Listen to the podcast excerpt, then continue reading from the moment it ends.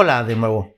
Es un gusto poder estar con ustedes eh, en esta ocasión y, estaremos viendo eh, el estudio de la palabra de Dios acerca de las tentaciones.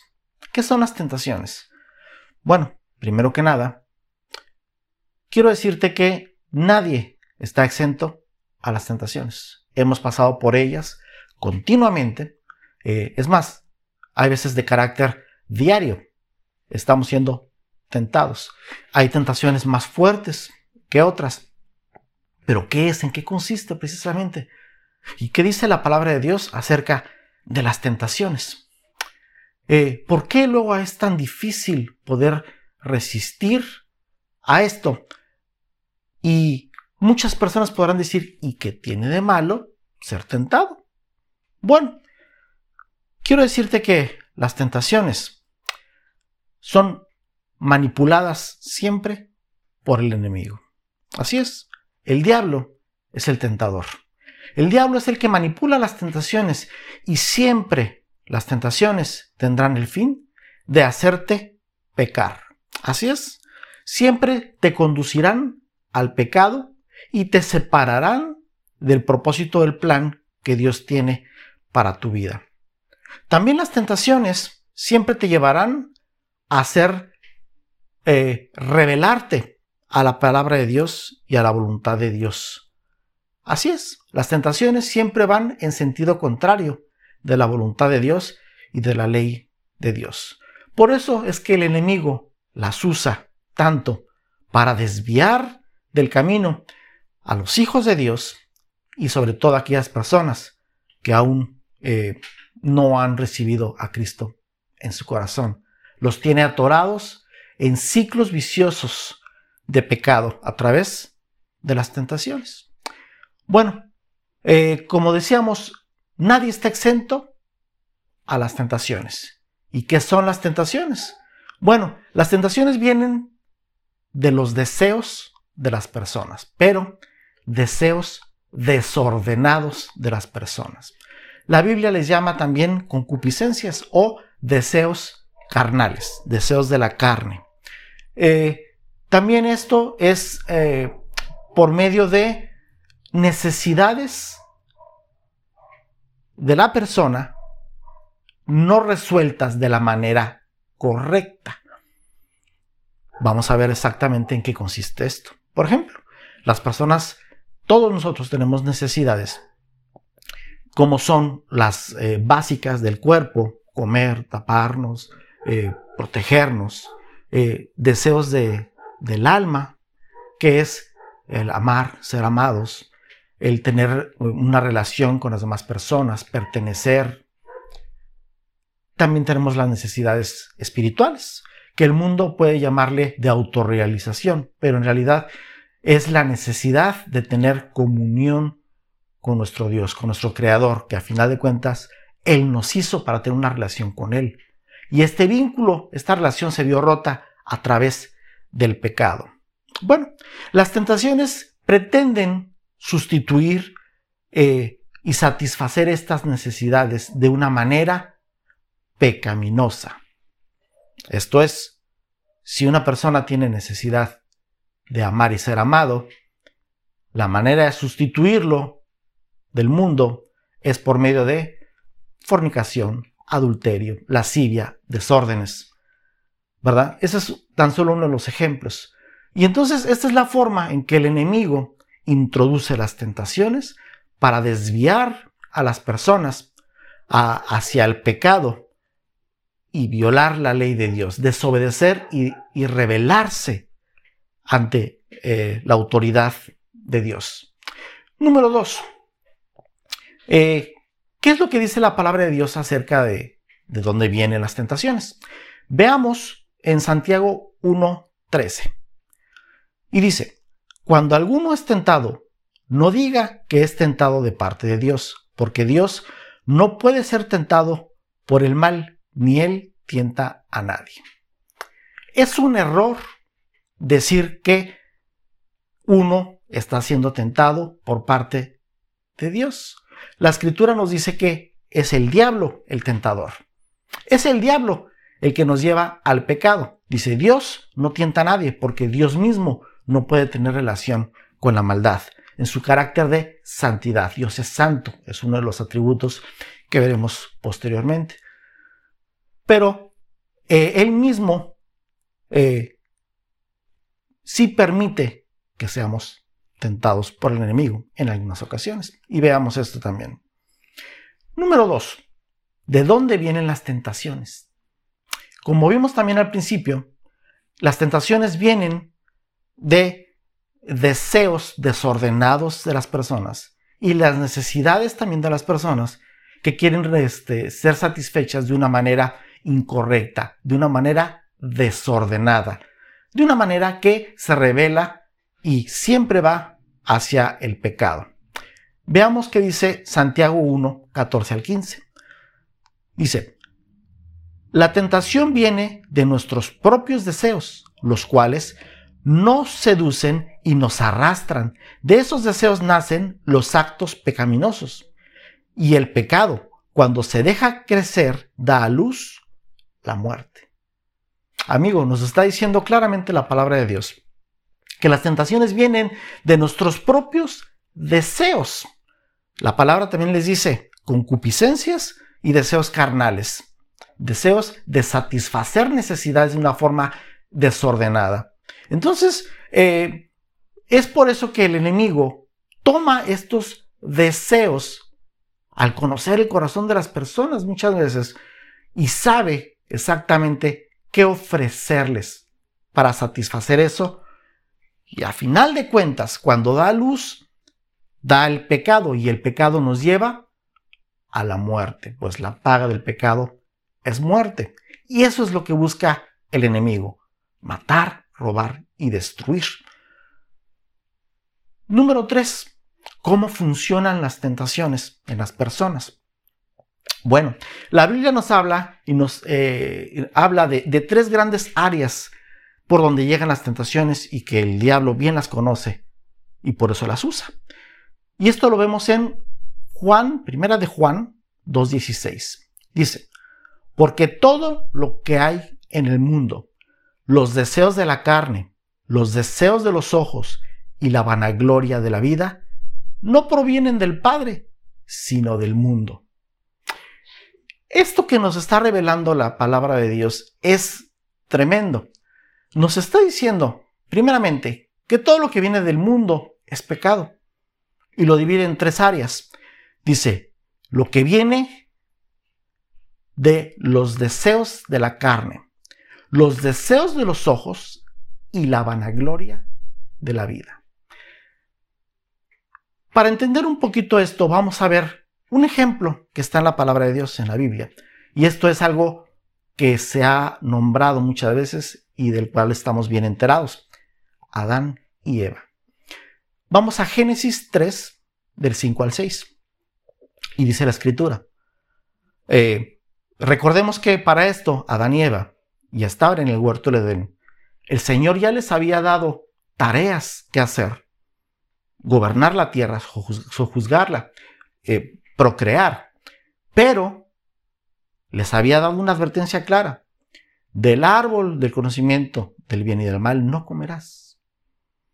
Eh, en algún otro video hablamos también de la diferencia del árbol del bien y del mal, que dice la palabra de Dios, y del árbol de la vida. Pero el Señor prohibió comer de este fruto. Y lo que significa esto es obediencia a Dios. Estaba probando su obediencia y su compromiso para con Dios, su fidelidad. Entonces, Génesis 3, del 5 al 6 dice, sino que sabe Dios que el día que comáis de él, serán abiertos vuestros ojos y seréis como Dios, sabiendo el bien y el mal. Y vio la mujer que el árbol era bueno para comer. ¿Qué fue lo primero que hizo? Vio que el árbol era bueno para comer. Los deseos de los ojos y de la carne para comer. Y que era agradable a los ojos. Y árbol codiciable para alcanzar sabiduría. ¿Qué es esto? sabiduría. Y tomó de su fruto y comió, y dio también a su marido, el cual comió, así como ella. Y diría uno que tiene de mal alcanzar sabiduría. Bueno, la sabiduría que estaba ofreciendo era del conocimiento precisamente del bien y del mal. Y no solamente eso, dijo que seréis como Dios, sabiendo el bien y el mal. Y entonces la vanagloria de la vida fue lo que impulsó también este conocimiento que el Señor había prohibido, pero realmente lo que había prohibido era desobedecer. Y ellos transgredieron la palabra de Dios, desobedecieron. Y dice la palabra de Dios que la desobediencia de su palabra es pecado, ¿verdad? Nos lleva al pecado. Entonces, esta área que vemos aquí dice, los deseos de la carne, de los ojos y la vanagloria del mundo, que proviene del mundo, de la vida, perdón, eso es por donde entra la tentación. Es por ahí. Eh, definitivamente sabemos que Adán pecó y a través de su transgresión entró el pecado en la humanidad, por lo cual hemos heredado esa naturaleza pecaminosa. Pero nuestro Señor Jesucristo, que dice la palabra de Dios, el segundo Adán, a través de él entró la vida y la salvación. Y vamos a ver también el ejemplo de nuestro Señor Jesucristo cuando fue tentado. Y vamos a Lucas 4, del 1 al 13. Dice, Jesús, lleno del Espíritu Santo, volvió del Jordán y fue llevado por el Espíritu al desierto. Ahí estuvo 40 días y fue tentado por el diablo. No comió nada durante esos días, pasando los cuales tuvo hambre. Si eres el Hijo de Dios, le propuso el diablo, di a esta piedra que se convierta en pan. Fíjense, ¿por qué? Porque Jesús tenía hambre. Entonces el diablo lo tentó con los deseos de la carne. Continúa eh, el pasaje 4. Jesús le respondió, escrito está, no solo de pan vive el hombre. 5. Entonces el diablo lo llevó a un lugar alto y le mostró en un instante todos los reinos del mundo. Sobre estos reinos y todo su esplendor, le dijo, te daré la autoridad, porque a mí me ha sido entregada y puedo dársela a quien yo quiera. Así que si me... Eh, siete, perdón. Así que si me adoras, todo será tuyo. Entonces, ¿en qué consiste esta tentación? Dice que lo llevó y de alguna manera le mostró todos los reinos del mundo y su esplendor. Se lo mostró. Jesús los vio. Entonces quería tentarlo con los deseos de los ojos, el esplendor, el reino, el poder. Y luego dice una declaración muy interesante que está aquí. Dice, porque a mí me han sido dadas y yo las doy a quien quiero. Esto es el tema eh, a lo mejor de otro video, pero básicamente esa autoridad es la que Dios le había dado al hombre, de los reinos de la tierra, sojuzgarla, gobernarla. Y fue perdida a través del pecado, por la tentación y por la rebelión ante Dios. Entonces, eh, dice eh, el 7, así que si me adoras, todo será tuyo. Jesús le contestó, escrito está, adora al Señor tu Dios y sírvele solamente a Él. Continúa el relato en el 9. El diablo lo llevó luego a Jerusalén e hizo que se pusiera de pie en la parte más alta del templo y le dijo, si eres el Hijo de Dios, tírate de aquí. Pues escrito está, ordenará que sus ángeles te cuiden y te sostendrán en sus manos, para que no tropieces con piedra alguna. ¿En qué consiste esta tentación? Digo, no suena muy atractivo llevarlo a la parte más alta y decirle tírate. Digo, no, no suena lógica esa tentación, pero tiene mucho sentido.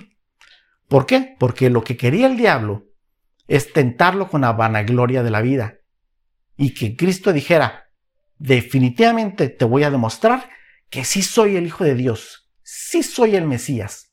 Quiero que se me reconozca eso. Pero Jesucristo, sabiendo todo esto, le respondió con la palabra de Dios.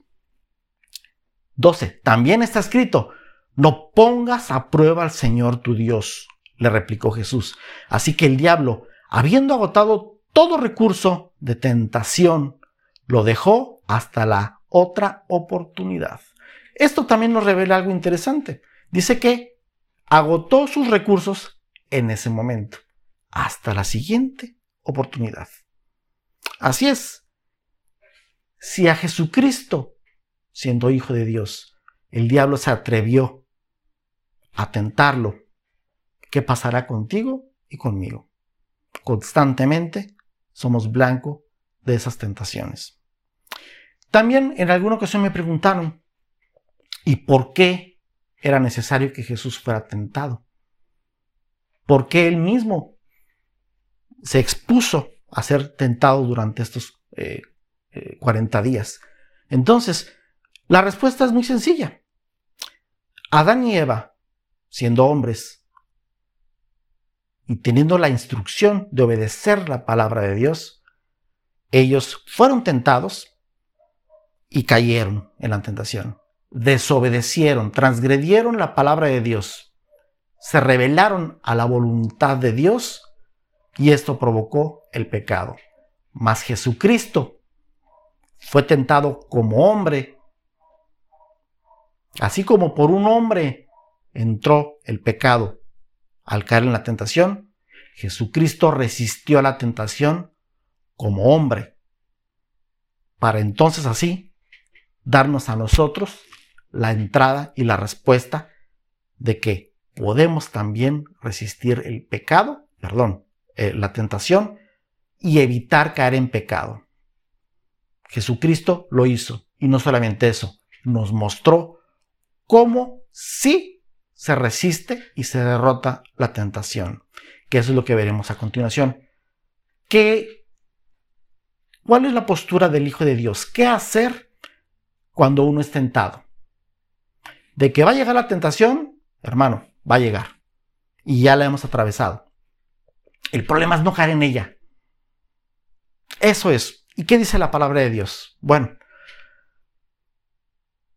la respuesta principal es el método de Jesús. ¿Cuál fue el método de Jesús? La palabra misma, la palabra de Dios escrito está. Así es, hermano. La Biblia, la palabra de Dios, eso debe estar en medio entre la tentación y el creyente. Esa es la manera número uno en que uno puede resistir la tentación. Escrito está, Jesucristo, de las tentaciones que tuvo, le contestó con la palabra de Dios. Deuteronomio. Jesucristo citó. Y al último, el diablo lo tentó citando también la escritura. Esto nos demuestra que el diablo conoce la escritura, por lo cual tú y yo debemos de estar siempre alerta y escudriñar las escrituras. Bueno, método número dos, ¿qué es lo que dice la escritura? Esto lo veremos en Santiago, Santiago 1, 12. Bienaventurado el varón que soporta la tentación, porque cuando haya resistido la prueba recibirá la corona de la vida que Dios ha prometido a los que le aman. Entonces, el método número dos, dice la palabra de Dios, soporta la tentación. Así es. No es inevitable caer en la tentación. Claro que no. Al contrario, la palabra de Dios nos exhorta a resistir la tentación para no caer en ella. ¿Cómo soportar la tentación? ¿Cómo resistirla? Primera de Corintios 10:13 dice, ustedes no han sufrido ninguna tentación que no sea común al género humano, pero Dios es fiel y no permitirá que ustedes sean tentados más allá de lo que puedan aguantar. Más bien, cuando llegue la tentación, Él les dará también una salida a fin de que puedan resistirla. Entonces, dice la palabra de Dios, Dios no va a permitir que seamos tentados más allá de lo que podamos resistir, porque las tentaciones que estamos recibiendo son, dice, del género humano. Jesucristo sufrió la tentación y salió adelante. Ese es el ejemplo que Él nos puso. Entonces, no permitirá el Señor que seamos tentados más allá de lo que podamos resistir. Y no solamente eso, dice que cuando estemos en el proceso de la tentación, Él nos dará una salida a ella. Una salida. Y es ese momento cuando en tu mente cruza el no hacerlo, el salir de ese lugar, el voltear, el resistir. Dios nos da una salida para que podamos soportar. Y entonces, eh, para esto también podemos ver el ejemplo de José. José, que le llama José el Soñador, allá en Génesis 39, él fue tentado por medio de la esposa de Potifar. Él quería, ella quería seducirlo. Mas José se resistió a esta tentación y salió huyendo, corrió de ese lugar para no pecar contra Dios. Esa es la manera, hermano, en que uno puede resistir la tentación. Segunda de Timoteo 2.22 dice, huye también de las pasiones juveniles. Huye, corre, no te quedes ahí. No estés contemplando hasta dónde puedes resistir. Resiste, huye de la tentación. Santiago 4:7 dice, así que sométanse a Dios, resistan al diablo y él huirá de ustedes. La forma de resistir al diablo precisamente es someterse a Dios. Y someterse a Dios es someterse a sus mandamientos, someterse a su autoridad. Y con esto uno puede huir de la tentación, seguir la salida, la cual el Señor nos ha proporcionado para no caer en la tentación. Como vemos en la palabra de Dios, eh, existe la respuesta a esto.